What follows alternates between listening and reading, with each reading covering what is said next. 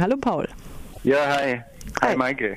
Du wolltest was äh, zu Zwangspsychiatrie sagen und eine Zwangseinweisung aus eigener Erfahrung? Ja, also ich äh, selber war auch kurz vor der Zwangseinweisung. Also das läuft dann so, dass das von äh, gerichtlich angeordnet wird, dass du äh, zum Gespräch anzutreten hast. Äh, das macht ein Arzt vom Gesundheitsamt.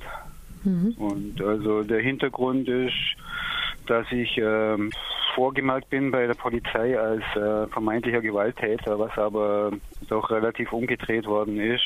Also ich hatte so eine Notwehrgeschichte in meiner Wohnung und bin als Gewalttäter, familiärer Gewalttäter abgestempelt worden, was eigentlich ohne Beweise so ablief.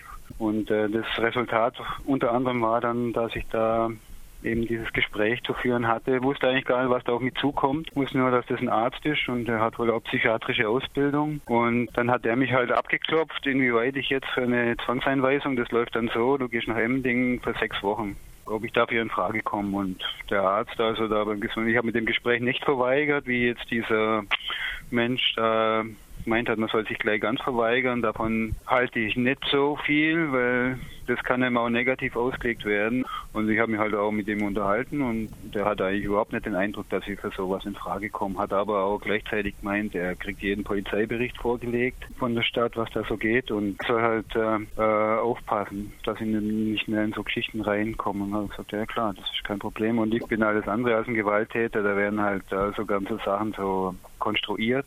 Das Ganze hat halt auch einen politischen Hintergrund. Ich war viel aktiv, immer noch äh, Hausbesetzerszene und so weiter. Und wenn dann so zivilrechtliche Sachen oder Konflikte auftauchen, dann wird es halt von der Polizei dann ganz so, da kriegst du halt eine drauf auf gut Deutsch. Wenn es der Arzt jetzt äh, ein bisschen andere Gesinnung gehabt hätte, wie der, mit dem ich geredet habe, dann hätte es auch sein können, dass der angeordnet hätte, dass ich da mal antanzen soll in Emding. Dass der, der auch das angeordnet hätte, mit so Medikamentieren und Nina Hagen letztens hat ja auch schon gesagt, die, da werden die Leute voll mit Gift gepumpt, ne, verlieren ihre Sprache. Und diese Zwangseinweisungsgeschichte, viele Leute können sich da, glaube ich, gar nicht so drunter, vor, drunter vorstellen, wie das dann so abläuft. Ja, wie wir wissen, diese Gifte haben Ja. auch eine Auswirkung auf deine, äh, auf die Lebenserwartung, die dann rasch mal um 20 Jahre sinkt. Also du meinst ganz eindeutig ist eine politische Motivation dahinter, Leute einzuweisen, jemand, der sich nicht anpassen will, zum Beispiel. Danke dir, Paul, für diesen persönlichen Bericht.